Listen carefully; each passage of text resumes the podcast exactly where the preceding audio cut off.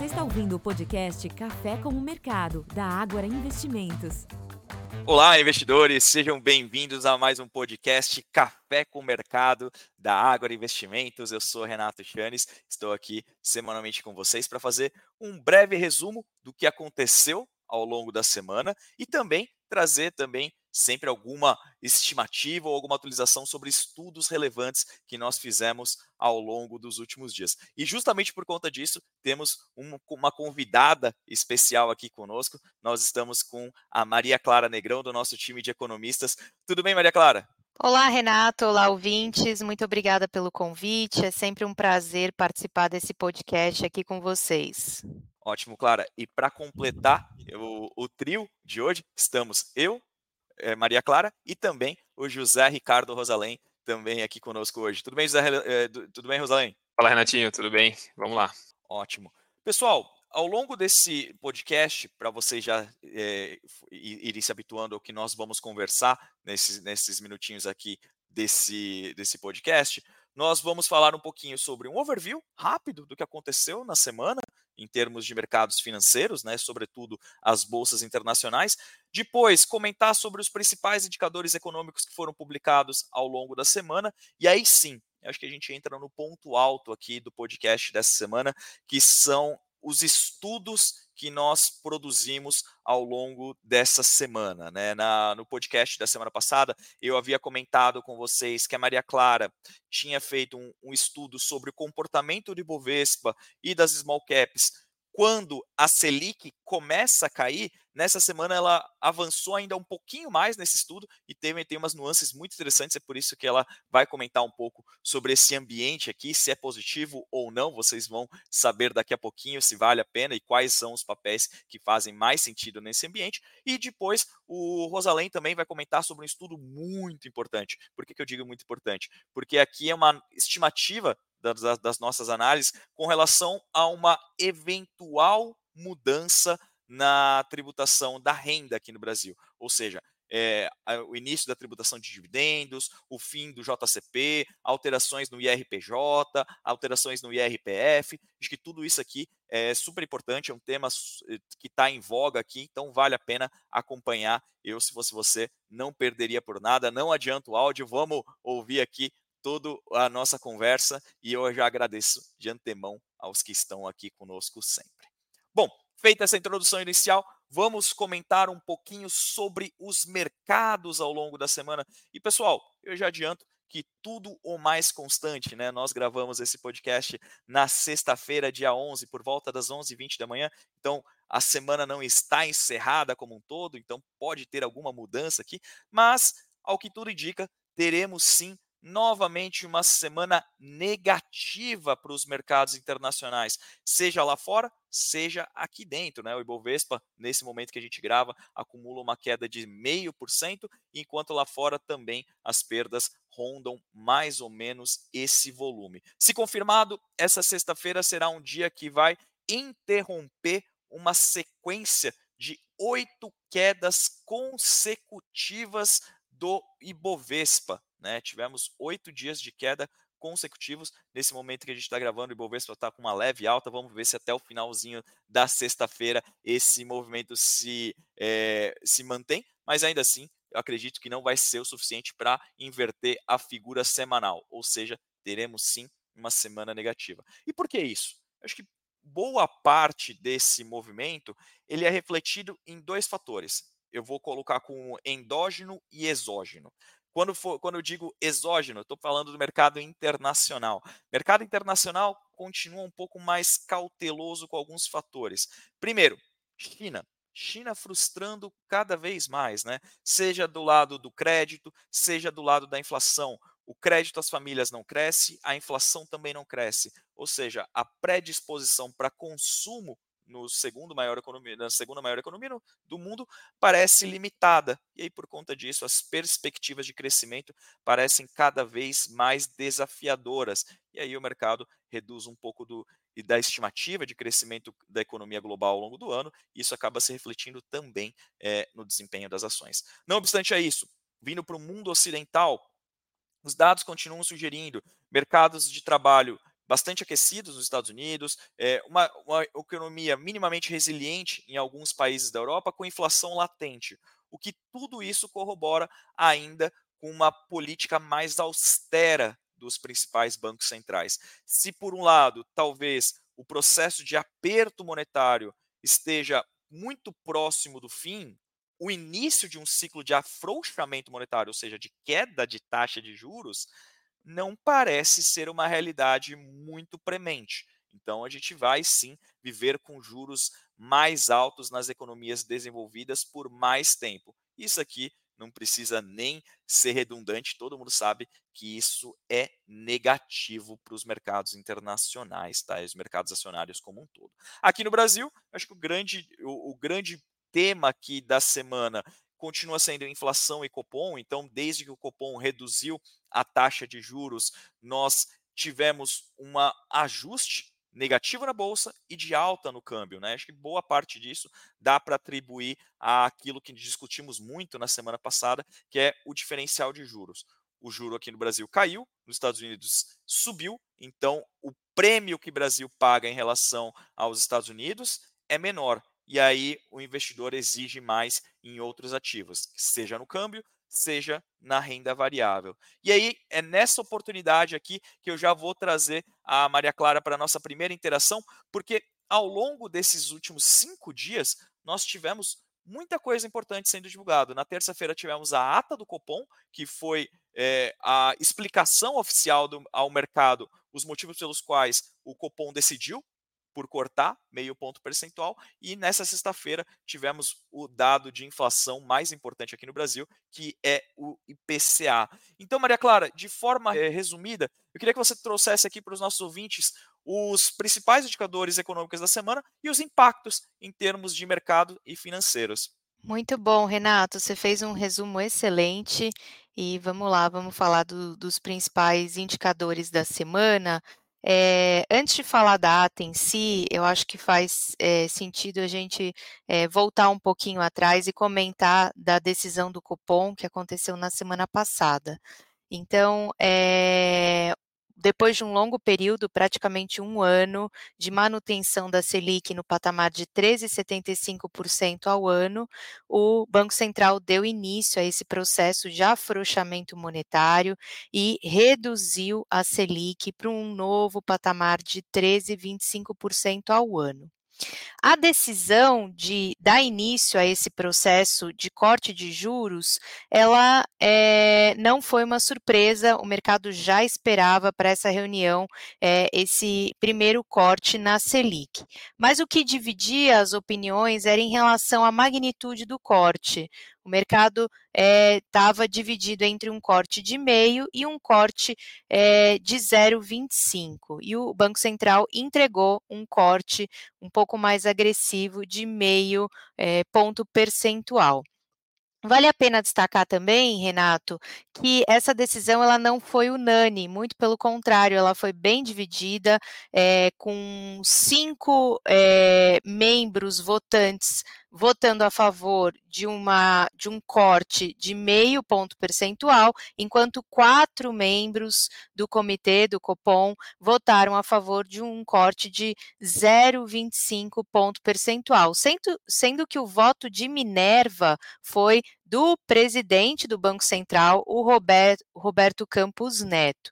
E vale falar também que essa reunião ela foi importante no sentido de que ela contou com a participação de, no, de dois novos diretores do Banco Central, sendo um deles o Galípolo, que passou a fazer parte é, do comitê a partir de agora. E as justificativas para dar o pontapé inicial nesse processo de ciclo de queda de juros eh, foram, em primeiro lugar, uma melhora na inflação corrente e, em segundo lugar, uma maior ancoragem nas expectativas de inflação. E, é claro, tudo isso aconteceu após a decisão do Conselho Monetário Nacional com a manutenção da meta de inflação em 3%. É, depois disso, o mercado começou a especular e é, a respeito de quais seriam os próximos passos do Banco Central daqui para frente. E por conta disso, é, foi muito importante avaliarmos a ata, a ata que foi divulgada na terça-feira. O ponto mais importante dessa ata, que, que, vale a pena mencionar, é a questão de que o, o, Banco Central ele reforçou a ideia que deve manter o passo de corte de juros em meio é, ponto percentual nas próximas decisões o mercado começou a, a, a querer é, é, e a elocubrar de que, de repente, o Banco Central acelerasse esse passo, eventualmente poderia ter um corte mais agressivo de 0,75 ponto percentual, mas a ata deixou muito claro é, esse ponto de que, por enquanto, os próximos cortes de juros vão ser é, de igual magnitude é, que aconteceu nessa última reunião, ou seja, um, os, muito provavelmente, pelo menos considerando as, as próximas três reuniões, a gente deve ver é, a, o BC cortando juros nessa magnitude de meio ponto percentual. E deixou é, sinalizado que há uma intensificação nesse ajuste, é, ou seja, uma eventualmente um corte de 0,75 na Selic, só aconteceria caso a gente verificasse uma melhora muito pronunciada é, da inflação de serviços, ou seja, é, caso acontecesse uma desaceleração na inflação de serviços muito forte, aí sim isso poderia dar uma abertura para que o Banco Central acelerasse esse processo de ajuste, acelerasse eventualmente com um corte é, de 0,75. E por que, que eu comentei tudo isso? Comentei porque aí é, ficou evidente a importância, a partir de agora, é, de acompanharmos os dados de inflação, as divulgações do IPCA e principalmente a, a analisarmos a, os componentes da inflação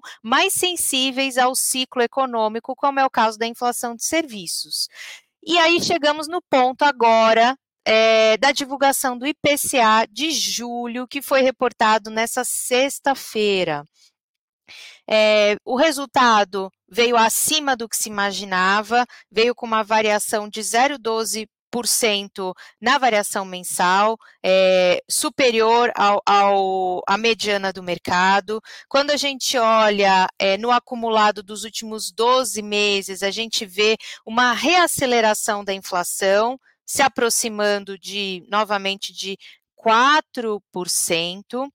É, é, é, esse resultado ele foi muito é, ele foi muito impactado pela reoneração dos combustíveis, então a gente viu a, a, a alta da gasolina sendo a, a maior contribuição altista para esse resultado do mês de julho, e o mais importante é analisarmos a questão da inflação de serviços. A inflação de serviços, o que a gente tem visto nos últimos meses é que é, ela está está mostrando um, um, cenário um pouco mais benigno. A gente está vendo uma desaceleração na inflação de ser, serviços, seja na, na, em serviços subjacentes, seja é, na métrica de serviços excluindo passagens aéreas, seja qual ótica a gente olha, a gente está vendo uma desaceleração, sim nas últimas leituras, mas essa desaceleração ela está ocorrendo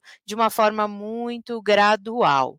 Então, na nossa percepção aqui do time macroeconômico da Ágora, por enquanto, a nossa expectativa é que essa desaceleração na inflação de serviços, ela não é uma desaceleração suficiente para mudar a cabeça do Banco Central é, de é, manter esse passo de corte da Selic em 0,5 é, ponto percentual. Então, é, em resumo, é, para os ouvintes que estão nos acompanhando. A nossa expectativa é que, pelo menos considerando as próximas três reuniões do Copom, o Banco Central vai continuar cortando juros nessa magnitude de meio e a, o nosso cenário base contempla uma Selic encerrando esse ano de 2023 em 11,75% e ao final de 2024, a nossa expectativa é de Selic em 9,75% ao ano.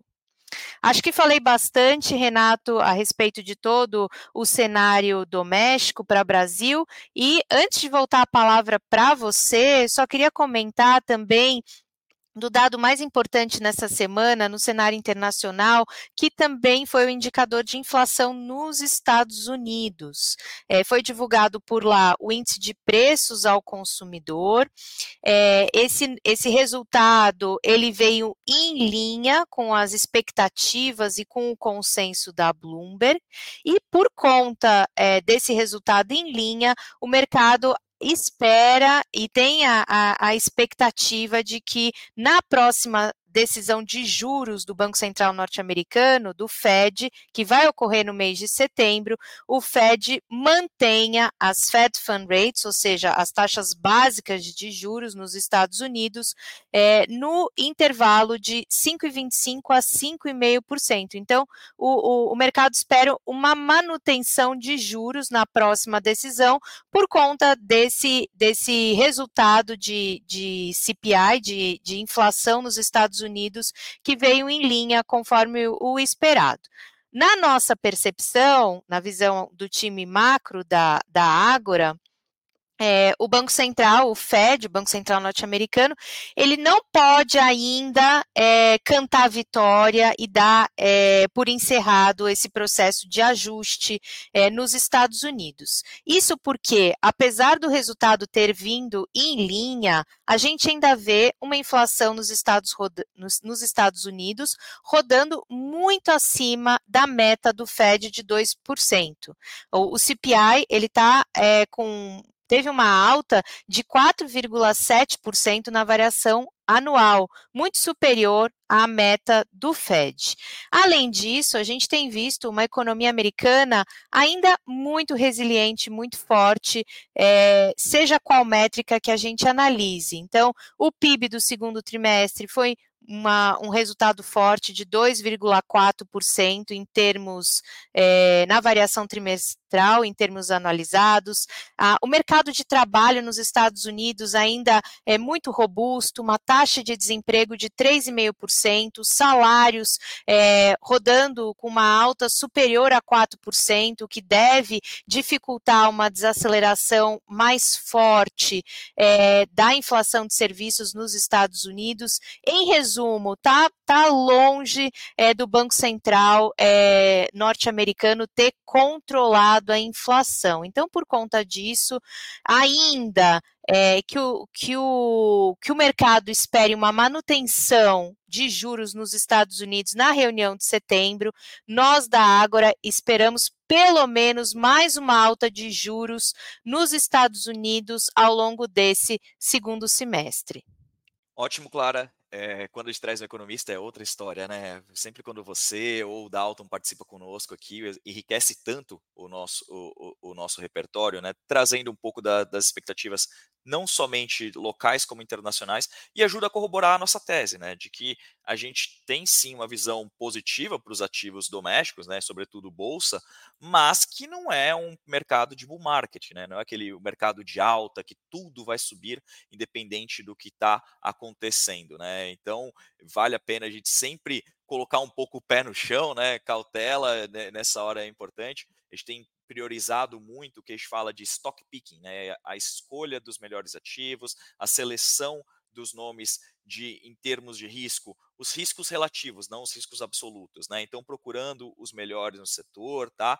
Então é nesse sentido que a gente segue ainda com uma visão positiva para os ativos domésticos, né? Nós estamos, a gente inclusive tem aumentado paulatinamente os riscos nas nossas carteiras, mas não estamos pulando, nem tampouco sugerindo que nossos clientes pulem de cabeça no risco neste momento, dadas as incertezas, principalmente do fronte internacional, já que, de fato, os fundamentos aqui no Brasil melhoraram bastante. Vocês viram aqui a Clara comentando sobre esse lado de inflação, que tem dado sinalizações bastante positivas. Esse ciclo de, de queda de taxa de juros, que, ao que tudo indica, será longo, talvez não seja intenso, mas, mas, será bastante longo. Então, isso aqui é, é um combustível adicional para que nós tenhamos um ambiente positivo para a bolsa. Como comentamos na semana passada, temos um estudo muito importante sobre isso, mas eu vou inverter um pouquinho aqui a, a, a tendência, né? A gente tá, estava falando,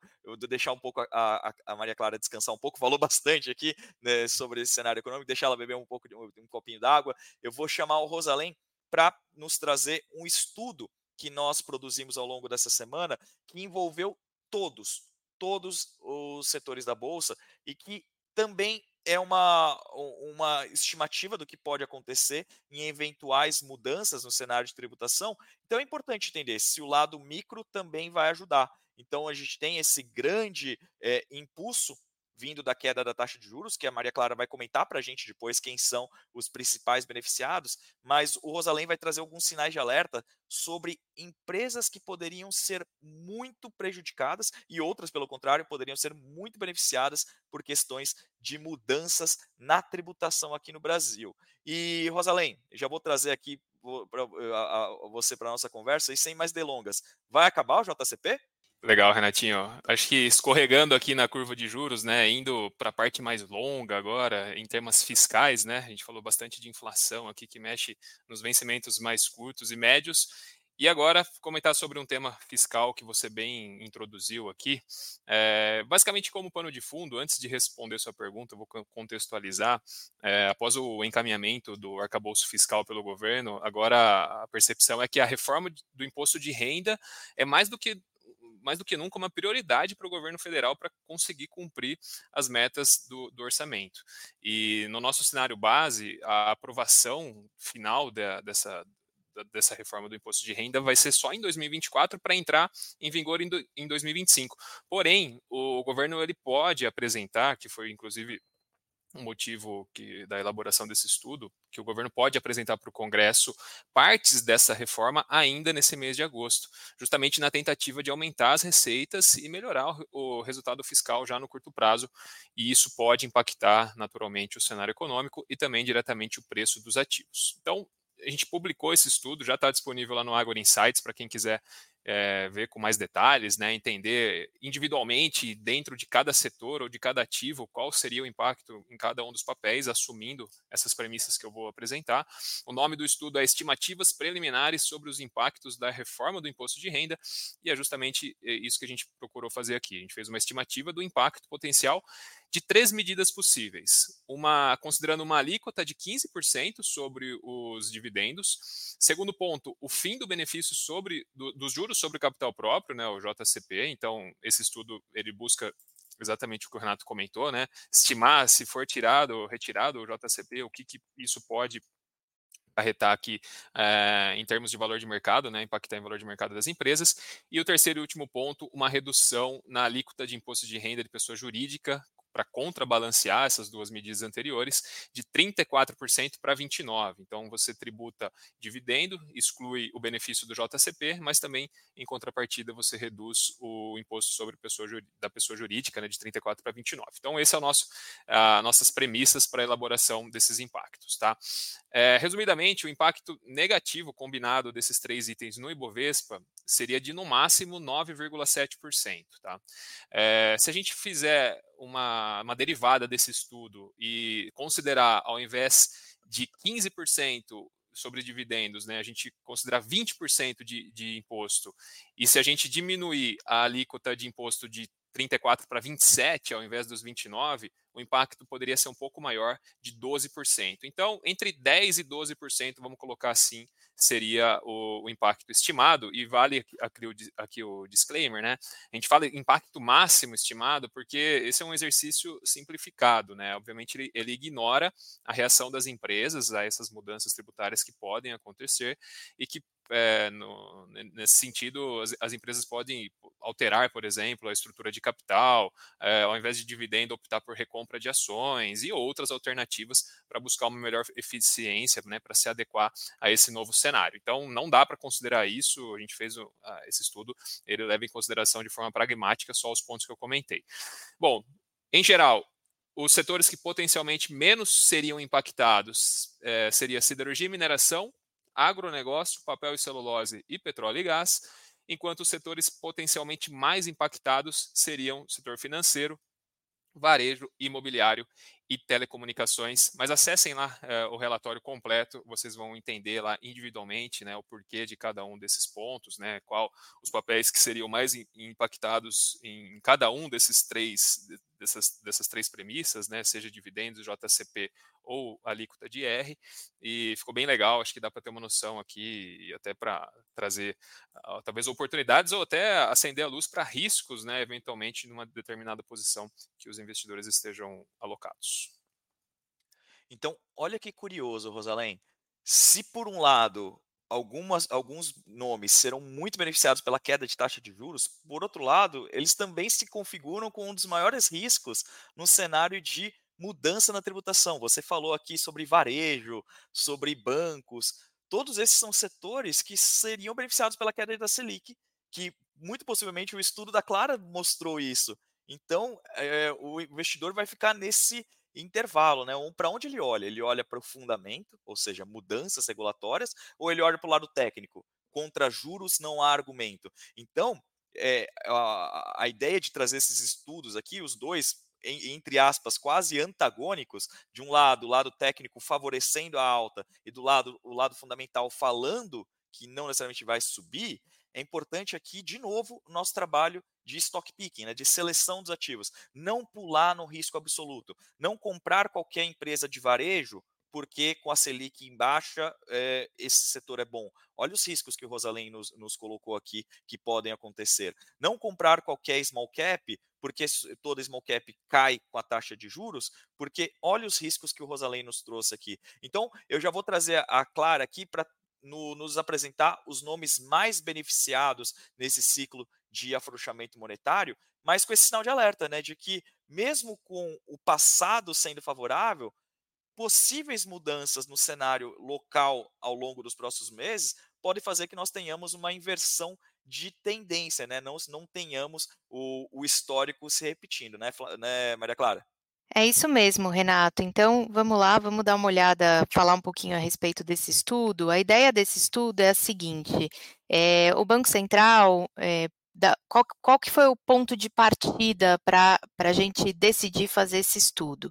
É, sabemos que o Banco Central é, e eles se reúnem a cada 40 dias. A nossa expectativa é que o Banco Central é, corte a Selic em meio ponto percentual a cada 40 dias. Então, em 90 dias, o Banco, o banco Central cortaria um ponto é, de Selic. E a nossa expectativa é que esse, esse, esse orçamento de corte seja numa, num, num, numa magnitude de 400 pontos base, ou seja, 4 pontos percentuais, chegando em 9,75.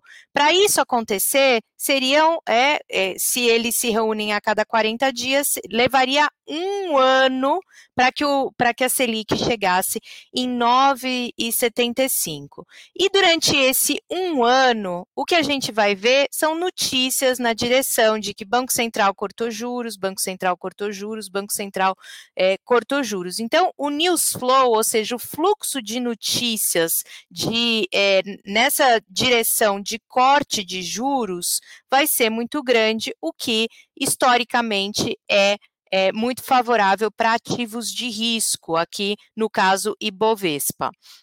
Então, montamos um, um, um estudo, é, um estudo de ciclos, analisando é, quatro períodos em, em momentos de corte de Selic, o primeiro ciclo foi em 2005, 2006, o segundo ciclo foi 2009, 2010, o terceiro foi 2011, 2012 e, por fim, é, o quarto foi 2016 e 2017. Nesses quatro momentos, o Banco Central deu início a esse processo de corte da Selic. E fizemos um estudo de como o Ibovespa ele se comportou é, diante do, do início, do, do, primeiro corte é, da Selic, como o Ibovespa se comportou nos 12 meses subsequentes ao primeiro corte da Selic. E na média desses quatro ciclos, a gente viu uma performance muito favorável, uma alta do Ibovespa acumulado na média de 30%, ao redor de 30%. Quando a gente faz esse mesmo estudo olhando setorialmente, e aí aqui no caso eu utilizei é, os, índices, os índices setoriais da B3, como o, o IMET, que é de materiais básicos, o, o índice financeiro, o índice imobiliário, quando a gente olha setorialmente, de longe, a melhor performance é Uh, o setor imobiliário, o, o, as empresas de construção civil, que na média, nos 12 meses subsequentes ao início de queda de juros, elas tiveram uma performance é, de superior a 60%. Em segundo lugar, fica o, o setor de materiais básicos, e em terceiro lugar, consumo e o setor financeiro. Mas o mais importante para a gente destacar aqui é a, o, a, as small caps, as empresas de menor capitalização. Essas sim têm uma, uma performance é, muito exuberante, com, com uma alta expressiva de 50%. Então, preparamos é, um material, um relatório, já deixo o convite aqui para vocês acessarem. O nosso giro da semana é, para ah, nesse, nesse relatório, a gente apresenta é, empresas small caps é, que o time fundamentalista tem recomendação de compra e que tem um potencial é, de valorização superior a 20%, é, para que os investidores possam aproveitar é, esse bom momento de início de queda de juros e é muito favorável para ativos de risco, para é, é, empresas de forma geral, né, para o índice Bovespa, mas principalmente é, para as small caps. Então, confiram, não percam. A gente é, colocou, apresentou a, a, tese de investimento dessas empresas e, e é, é, super interessante vocês é, conferirem todo esse material que vai estar tá, é, à disposição no site da Ágora, na aba Ágora Insights. Não percam. É claro, muito obrigado. E eu reforço aqui, eh, a gente tem batido muito nessa tecla, né? Nós acessamos os nossos investidores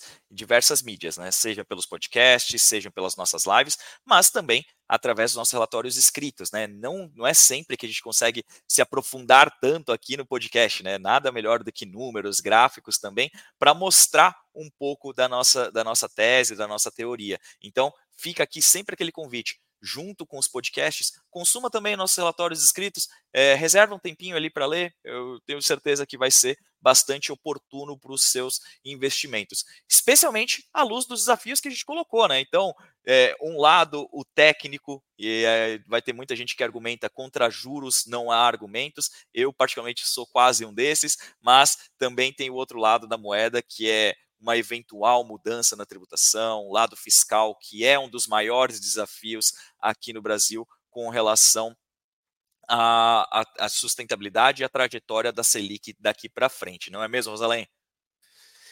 E são coisas que, que, estão diretamente ligadas, né, Renatinho? Afinal, para a gente ter um, um, processo de redução e manutenção de juros em níveis baixos, a gente precisa ter um fiscal adequado e essa reforma, por exemplo, do, do, do, imposto de renda é justamente uma medida que o governo busca para conseguir atingir essa condição, né, proporcionar taxas de juros saudáveis, né, a longo prazo. Então, talvez esse impacto ocorra nas ações no curto prazo, em função dessas mudanças, né, de, de reduzindo de certa forma benefícios, mas acho que a longo prazo a, o resultado tende, tende a ser melhor é, no futuro. Bom, é isso. Então, Gente, queria agradecer a todos que ficaram conectados uh, conosco até esse momento. É sempre bom uh, contar com a audiência de todos vocês. Já faço o convite, acessar também os nossos relatórios, os nossos próximos podcasts. Tenho certeza que teremos muitas novidades daqui em diante e com certeza sempre conteúdos muito ricos e atualizados para todos vocês. Eu vou encerrando a minha parte aqui, agradecendo primeiro a presença aqui da Maria Clara, especial, especial aqui trazendo é, a visão da economia, super importante, e também o Rosalém. Obrigado, pessoal. Obrigada, Renato. Obrigada, Rosalém. É, e é isso. Um grande abraço. Até a próxima, pessoal. Excelente, Maria. Obrigado pela participação. Valeu, Renato. Até mais. Valeu, pessoal. Tchau, tchau. Até a próxima.